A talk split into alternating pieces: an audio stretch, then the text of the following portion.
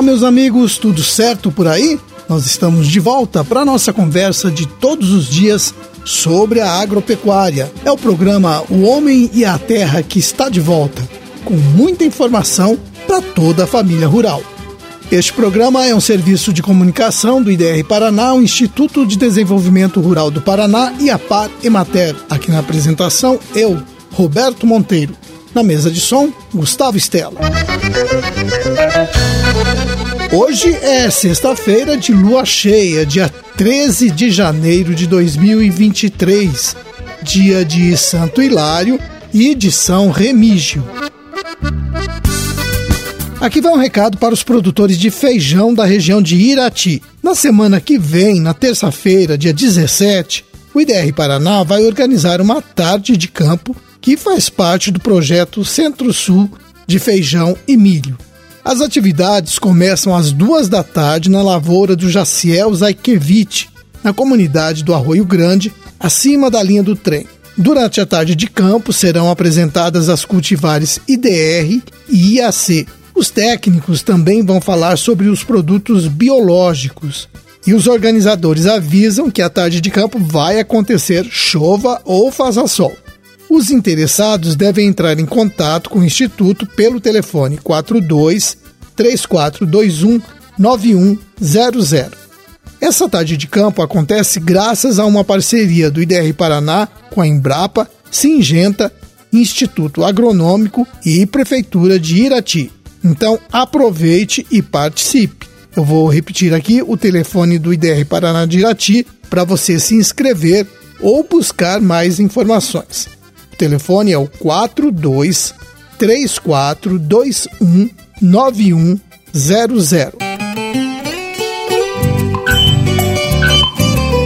E hoje é dia da gente saber como é que está a situação das lavouras de soja no estado e a necessidade ou não de controle da ferrugem asiática da soja. Quem participa do nosso programa é o Edvan Possamay, coordenador estadual da área de grãos sustentáveis do IDR Paraná. Vamos ouvir. Olá a todos os ouvintes do programa Homem à Terra. Estamos de volta com informações sobre o monitoramento da ferrugem asiática da soja com o uso de coletores de esporos. Roberto, já são 216 coletores de esporos no estado do Paraná. Nós estamos aí praticamente completando três meses de monitoramento da ferrugem com o uso de coletores desde o mês de outubro, né? E desses 216 a gente já tem 102 coletores com a presença de esporos no estado do Paraná praticamente todas as regiões do estado já tiveram pelo menos um coletor com identificação de esporos. Né? Nas últimas semanas, a gente tem observado um aumento do número de coletores com a presença de esporos. Isso é esperado, tendo em vista o avanço da safra. Então, a gente já tem a cultura no campo há um bom tempo, as condições de clima, principalmente as chuvas, aí estão favorecendo também o desenvolvimento da doença. E essa semana, então, a gente tem aí como novidade a questão da região de Curitiba, os municípios da Araucária, Contenda, com as confirmações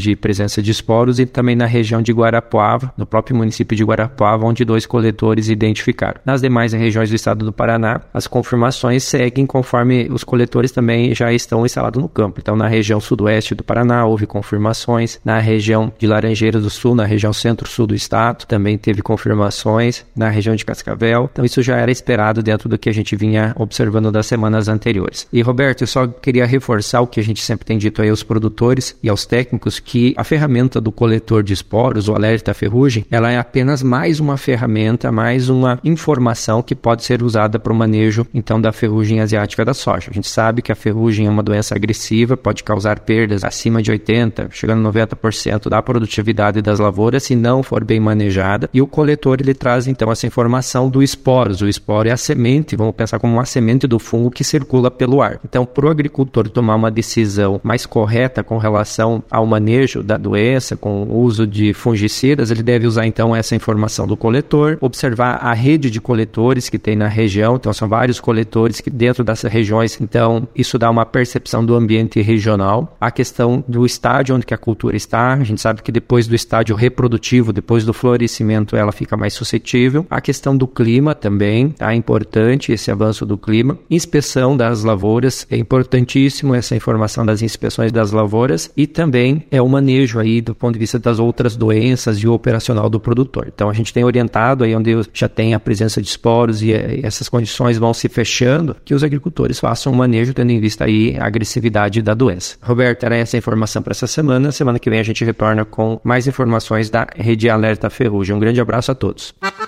Um abraço, Edivan, e muito obrigado pela sua participação. Pois é, vocês ouviram aí, vários fatores têm que ser levados em conta para decidir pelo controle químico da ferrugem. Qualquer dúvida, consulte o técnico do IDR Paraná do seu município. Olha, a agroindustrialização tem sido uma alternativa para aumentar o rendimento de muitas famílias paranaenses. Em vez de vender leite, o produtor faz queijo. Frutas são transformadas em doces e compotas. Hortaliças viram conservas. Mas, para se manter no mercado, o produtor tem que oferecer um alimento saboroso e principalmente de qualidade. É justamente para que esses alimentos tenham qualidade e não ofereçam nenhum risco para o consumidor que existe a legislação que regulamenta as agroindústrias. A todo momento, um ou outro produtor regulamenta a sua agroindústria e passa a conquistar mais mercado. Foi o que aconteceu com a agroindústria de embutidos Dias e Capelim, do Claudinei Rodrigues Dias de Salgado Filho. Ele buscou orientação com os técnicos do IDR Paraná, seguiu todas as dicas e em breve vai inaugurar a agroindústria. Entre seus produtos estão salames e copas. Assim como ele, você também pode regularizar a sua agroindústria e aumentar a sua clientela. Procure informações com os técnicos do IDR Paraná. A pecuária tem assunto de destaque na área do IDR Paraná no Show Rural Copavel deste ano, agora em fevereiro. Os visitantes poderão ver muitas novidades. Quem conta pra gente é o Lucas Drum, do IDR Paraná de Lindo Oeste. Esse ano, uma equipe muito capacitada de técnicos focará na produção eficiente de leite na propriedade rural. Nós estaremos à disposição para demonstrar como utilizar os recursos disponíveis da melhor forma possível, evitando problemas e aumentando o lucro da propriedade. O nosso público principal são os pequenos e os médios produtores, já que o nosso enfoque é a produção de leite e de carne a pasto com eficiência. Nós iremos apresentar uma coleção de forrageiras com as melhores opções de pastagens para a região, para que o pecuarista possa comparar as diferentes forrageiras e escolher a que melhor se adapta à sua realidade. E é claro, com a nossa ajuda. Inclusive, teremos uma alternativa para produzir silagem de capim, com o famoso capim BRS Capiaçu. A novidade desse ano é a nova pastagem desenvolvida pela Embrapa, a BRS Integra, que é uma variedade de braquiária que foi desenvolvida para a integração lavoura-pecuária, sendo uma ótima opção para o consórcio de milho com a braquiária devido à quantidade de raiz e massa produzida além de ser muito produtiva e resistente na seca. Além disso, vamos falar também sobre nutrição animal, onde demonstraremos como diminuir o custo de produção do leite e as vantagens do uso do capiaçu na alimentação das vacas leiteiras. Teremos também uma demonstração prática da regulagem da ensiladeira, para produzir uma silagem boa e barata. E lá, vamos abrir a ensiladeira e mostrar o que deve ser regulado para melhorar a qualidade e diminuir o desperdício da silagem. Também teremos as instalações para bezerras, com estruturas baratas, seguras e ideias criativas de enriquecimento ambiental ambiental com bolas e escovas para melhorar a criação das bezerras, elas que são o futuro da nossa propriedade. Demonstraremos também exemplos de integração lavoura-pecuária para quem quer otimizar a utilização na sua área, preservando o solo. Como exemplo, teremos o consórcio do milho com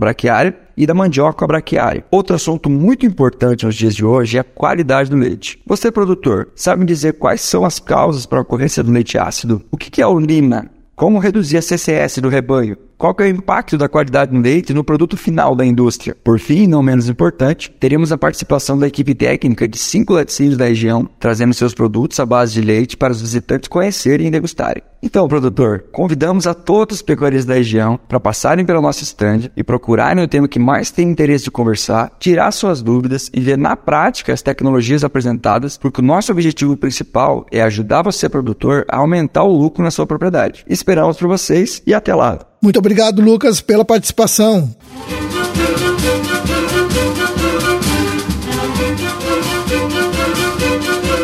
Bem, minha gente, vamos terminando o nosso programa de hoje, deixando um forte abraço a todos vocês, um bom fim de semana e na segunda-feira estaremos aqui de volta, neste mesmo horário, para mais uma apresentação do seu programa O Homem e a Terra. Até lá, se Deus quiser. Tchau!